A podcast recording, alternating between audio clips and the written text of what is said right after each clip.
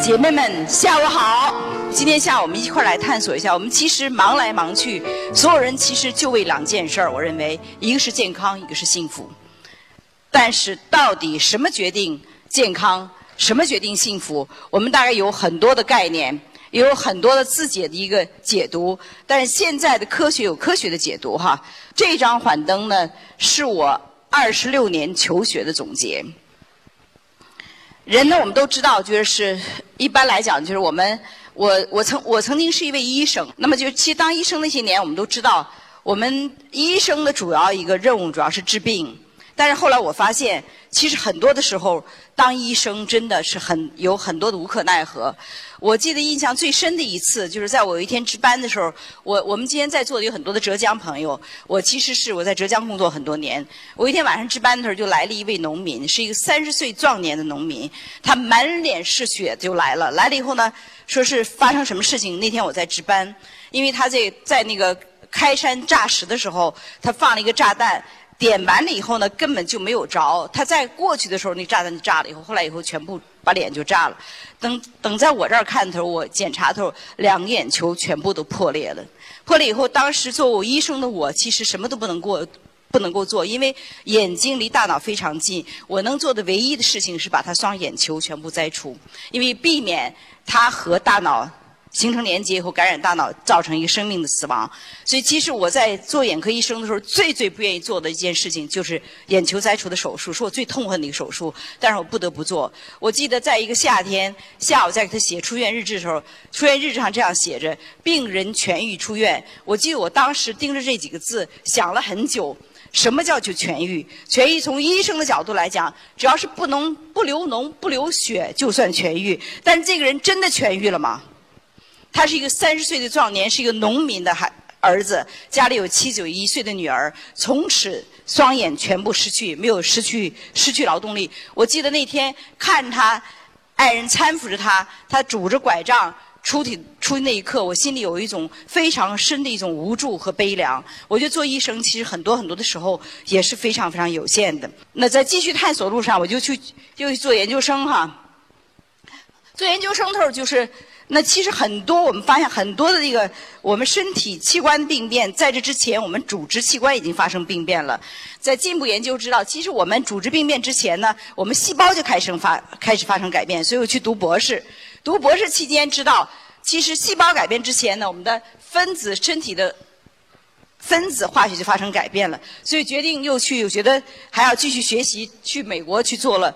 分子生物学方面的一个博士后，在美国做博士后期间，因为当时跟世界上很多一流的神经科学的科学家在一块儿经常开会，所以知道其实使我们体内发生改变的最最重要的原因是什么？是情绪。我们情绪会使我们的身体改变，所以我们经常看一个人生气的时候，我们觉得面部非常的涨红，怒发冲冠的哈，我们就会发生是因为我们情绪有了一个改变，所以使我们的分子变化。那么。情绪，人一个人坐那儿会不会生气？一个人坐那儿是不会生气的。我们知道，其实所有生气、所有的悲伤、所有的情绪都和谁有关？和另外一个人有关，是在关系当中产生的。所以，就是其实探索了一路，那个时候我已经医学博士后了。探索一路到最后的根源，其实发现，从一个医学，从一个治治疗身体疾病的人，慢慢探索到，其实我们人生的其实疾病的根源在什么地方？在关系。而我们大多数人，实际上我们我们忙来忙去，我们奔事业、奔这个、奔那个，其实为了更多的健康和幸福。但很多人的话，其实以我们的身体的健康作为代价，等到最后的话，其实连身体都没有了。而身体的一个一个疾病，我们现代人，你让他说是来好好学学管理关系，没有时间，也没有精力，也不愿意在这方面投资。但是到医院里面，什么时候我们最关注？一到医院一看病。医生说：“给你诊断出来，好，你胃里面长了个东西，你今天下午必须马上住院。”这个时候呢，我们突然间又有时间，又有精力，又有钱，是不是？但是我们今天看到这个图以后，我们就知道，我们往往在那个时候，等脑袋里长了东西，身上长了东西以后，特别恶劣的疾病，和到医院以到医院最后的结果是什么？劳民伤财，而且是一条。一条一一条无法恢复的路。所以我想今天从一个这样一个角度，我想让大家就我们今天开场的，我希望每一个人都能够能够能够有这样了解。今天我今天看到那个董总董董明珠老师在上面讲的时候，我对他有很多很多的崇拜，很多很多欣赏，可以说发自我骨头内在的欣赏，同时我有一种很深的一种心疼。他说他一年住一次院，住院的期间还跑到单位里面，而且他特就开始用格力空调。其实我我看到我心里面真的，我就特别希望能跟他一块吃午饭，好好跟他交流一下。我对他心里充满了充满了心疼和关爱。我觉得一个人其实当我们要身体没有的话，后面再有什么东西都是什么。全都是零，而我们到底如何来找到我们身体健康的路的话，其实是有根据、有根源的，都不用我说。我们所有人是不是全都知道？是这个人是给气死的，是不是？就那个人因为他老婆走了，所以他生病的；那个人是因为因为什么？是因为她老公那个呃有外遇了，所以他他得癌症了。我们其实，在我们民间的知识当中，尤其中医当中这种理论，其实大家都知道，有一种说法叫什么？恐伤什么？恐伤肾，怒伤什么？怒伤肝，悲伤什么？悲伤肺。林黛玉怎么死的？非常死哈。所以其实我们中医传统的文化并不缺乏这种了解，而西医做了一件什么事情？是把我们所了解的整个一个中医理论，找到了一个人能够用眼看得到的一个依据。也就是说，我们关系当中的问题会导致我们情绪的发生，情绪改变以后，就体内化学就变，变了细胞变，组织变，然后疾病最后就是 game over，就挂了。而我们若是从我们从我们一个幸福幸福的前提是健康，如果你要没有健康的话，也谈不上什么幸福。如果从今天在座各位你们追寻呃幸福角度来讲，首先需要关注的是什么啊？要关系，关系和情绪非常重要，所以这是我们应该我我想跟大家说，而且这是有很多很多科学依据。今天早上杨澜讲的那个幸福的五个支柱，我他今天上午讲课的时候还想，我说他讲的是最新的知识呢，还是去年的知识？后来他讲讲讲讲到一个，就是我觉得我非常非常佩服他，他看心理学的速度，书的速度比我还快，特遭恨，你知道吧？而且他知道的是最新的信息，现在的信息。我们以前认为江山易改，本性难移，是不是？而现在不是，江山易改，本性也可以移，而移到什么程度？基因都可以改变，而基因可以通过什么来改变？通过我们的思维和情绪和我们的行为可以改变基因的。而这种改变它会传会传给我们下一代的。作为女人来讲，其实最最关心的，有的时候可能比关心老公还关心的是孩子的关系，对不对？最后的话，我们如何真的在每天的生活当中如如何来生活？我想从这四个方面来说一个探索自我。这个事业当中对我们这个生活到底起一个多么大作用？我曾我生活在一个医学世家里面，所以我出生以后，可能到我懂事儿开始，我妈妈妈和爷爷奶奶他们就说，这个小孩将来以后一定要当医生的。医生里面呢是精眼科，眼科最好，他以后一定要要当眼科医生的。在我还不太就是刚懵懵懂懂记事儿时候，一直这样一个概念。所以后来我就我就真的去了医医学院，医学院以后就就毕业以后真当眼科医生。我回忆我自己在求学的路上，从大学到研究生到博士哈，每一次考完试，我都我对我自己都说，我这次考完了以后，我以后再也不复习。而且我记，我大学考完试以后，把书都全都扔了；我研究生考完试，把研究生也扔了；博博士毕业的时候，把那书也全都扔了。因为我对那个复习的过程恨之恨之入骨，我一点都不喜欢。其实我从大学一直到我博士后，整个期间，所有的业余时间，我都做了一件事儿，就看心理学方面的书，一直在看。所以我觉得人生非常的短暂。所以在在我三十八岁的时候，我就开始做了一个决定：我人生到底何去何从？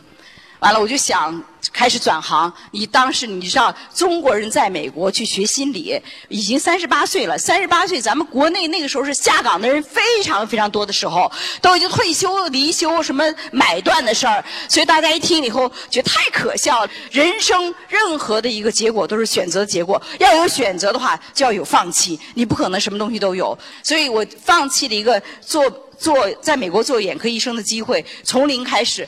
我当时算了一下，如果一天二十四小时的话，我们八个多小时甚至十个小时都在工作。如果我能够做一件我都非常高兴的事儿的话，就这件事儿本身就值了。剩下的时间的话，今天周国平老师今天讲，一个是八十小时上班时间做一件喜欢的事儿，八小时之后呢，跟自己喜欢的人在一起，剩下就睡觉了，这人生就非常完满。我非常非常同意，非常同意。所以我当时就我做了这样一个决定以后，我就我就我就报了心理学。所以说，当那个。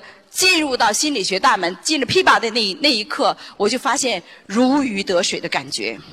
你们在座的各位，每一个人都是天才，一定有一个你特别特别喜欢、热爱的事情。怎么来衡量这你特别喜欢又热爱的事儿？因为你要干这件事儿的时候，给你倒贴倒贴钱，你都愿意干；不给你付工资，你都热情高涨。这种事儿，这就是你的 calling，这就是上天赋予你的才华和天才。而每个人都有，只要你用心去探索它，都会有。每个人都需要学习。二十一世纪对于文盲有一个新的定义。就是不学习新的知识，不改变旧的思维模式，人都叫文盲。在座各位哈，尤其是很多的企业家，人生阅历比较丰富的，如果你非常迷茫，搞不清楚要干啥，都来学幸福力。因为在这条路上，你过去的经验。就是你的知识，知识有两种，一本是书本的知识，一本是人生阅历的知识。而真正的知识，其实当你做到了，才真真正成为你自己拥有的。当你已经做到了以后，你可以带领很多很多人走上这条路。而我们这行业永远不用退休。所以我都劝杨澜，我说你也改行做幸福力导 师。下下，我就我就鼓励鼓励他，他他，我觉得他会是一个非常非常好的一个，他是一个很好的一个老师。所以我觉得我们这个行业，我就其实我们人生追求来追求去，不就为了幸福吗？如果我们要如果从那根儿上能够认识到的话，干嘛那么忙？直接就弄幸福就行了。所以我就想，就是这是一个从一个专业上来讲，每个人我建议就是不是我建议，科学研究认为，第一个构成人的一个最关键的因素，就是一个做一件自己喜欢并擅长的事情。而且我觉得每个人都可以找到，每个人都可以找到属于那份天地。每个人都有，只要去挖掘，这第一个因素哈。第二个，我想我们说的是关系。第二关系，我想谈的是跟爱人的关系。我认为就是是，其实这一人生虽然有各种各样的关系，但是最最重要的关系排在第一位的公关系，特别是姐妹们，不是你跟你孩子的关系，是你跟你爱人的关系。这个是非常重要。当你和你爱人的关系好了以后，你的孩子才会有真正的一个能够很好健康成长的一个环境。在我们其实，我们其实生活当中没有很多的大事儿，都是小事儿，都这些鸡毛蒜皮的事情。而每一个鸡毛蒜皮的事情，在这个点上，你做什么决定，你做一个什么样的选择，决定你的幸福。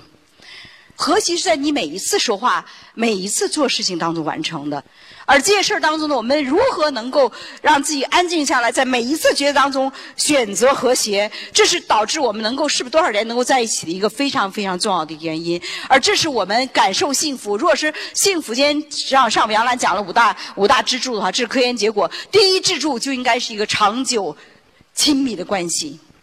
而一个三年的关系不算长久，也不算亲密，三年的荷尔蒙还没过呢。我特别爱你，没有没有超过三年的感情，他要说你爱你，那根本不算。我可以告诉你们，所以，但是你如果是维持一个关系，维持三十年、二十年的话，就是要有很多很多的取舍和选择的。而选择，你每次都要把嘴巴闭上，最重要。先别说，因为当我们不高兴的时候，说不出好话，狗嘴里吐不出象牙。什么？为什么我说狗嘴？当我们生气的时候，我们那个嘴就是狗嘴。不会说什么好听的话的，而我们那个时候能够把握自己的话，在那个每个每个当下，能够真的觉得是那可以给它变换一种方式的话，把和谐放在第一。其实我觉得幸福不是非常的复杂，很简单，就在每一次说话，每一次，特别是我们彼此不舒服的，如何来做一个选择，这个决定我们的幸福，这个很重要。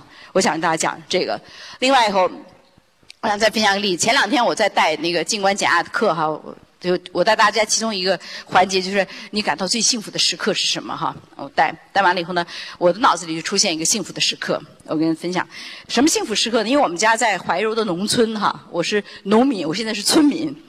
完了以后呢，但是从怀柔去北京呢，他那个车都非常非常的麻烦，所以就是是，尤其是早晨要往北京赶的时候，那个那个怀柔公共汽车哈，公共汽车那上面的人挤得特别特别，很多有人说，韩老师说你现在还坐公共汽车？是的。我经常坐公共汽车，完了，公交车上挤的挤挤挤人，挤的人特别多，挤的简直就是是水泄不通了。后来我想要是从怀柔到北京的话，这个这个大巴要开将近一个小时左右的时间，那就会站不过去。后来我看，后来我老公就看了看我，整个这个脸哈，充满那种特别得意的笑容。他跟我讲说：“老婆，我已经把座儿找好了。”后来我就特别奇怪，我说挤得这么满，到哪儿找座儿？因为我这样肯定不像老弱病残，对不对？不能让人给我让一位子。后来等到车上了高速以后，就是开始不停了以后，他就指了指这个，你们知道这个公汽上有个台阶儿对不？吓得他就给我指这儿，说这咱俩的位置。后来我看了以后，我也挺高兴的。后来我等车一开以后，我就跟我老公坐在那个台阶上了，所以我那儿坐了。很长时间哈，坐坐了一个小时。我想到那个场景的时候，我觉得我其实我感到非常温暖和感动。我觉得学会发现你的爱人，好好去探索探索。你之所以把他找回家来，他一定是有优点的，否则你为什么跟他结婚呢？回来以后，你就他不如张家的老公，不如秀梅的老公，不如什么海燕的老公，你就开始一一开始比了，那一点可比性都没有。你不知道海燕家老公干了啥，你也不知道秀梅家老公干了啥，但你知道你的老公。你要发现他的点点滴滴，什么地方？我经常讲，哎呀，我说老公，没有你我可怎么活？我说没有你，我的生活一定不会这么幸福的。所以，我认为一个人在家里面的价值不比在外面的价值要差，因为家里面的事情我们待过人都知道，非常的琐碎，干完了以后还一点功劳都不显。完了我们再回来，钱都是我挣的。所以我希望大家能够在我们亲密关系当中能够找到自己的定位。真的就，既然你已经找了他跟在一块儿的话，好好发现他优点，探索他所具备的一切，你的生活一定会越来越幸福。你以为老张家的秀梅的爱人比较好，等你找回家来试试看，所有的关系都都全都会经历很多阶段。第三个就是我想说的是关于亲子关系，亲子关系啊，亲子关系，我觉得就是我们孩子皆由你来。孩子不属于你，孩子属于这个世界，属于这个社会。而我们到底想教育一个孩子，想成为什么样的人，我觉得非常的重要。前段时间我上一个家长课堂，就是是有一个学员站起来。他说：“韩老师，他说是我妈妈爸爸非常的爱我，从小觉得我是个女孩子，体弱多病，就希望我能够将来当一个大学的老师，又比较轻松，不像小学老师那么麻烦，又比较轻松，就会能过得非常的好。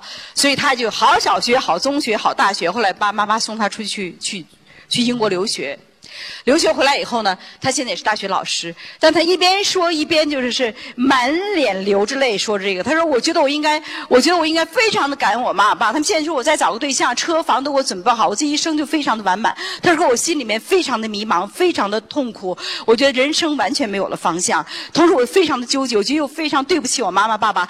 你说养了一个这么一个不孝之子，给我这么多，我怎么还不感恩？可是我心里一点都不幸福。”我们其实不知道，就是我们到底培养一个孩子为什么？你当我们努力的去把所有东西都给准备好了，你其实剥夺了孩子的一生，知道吗？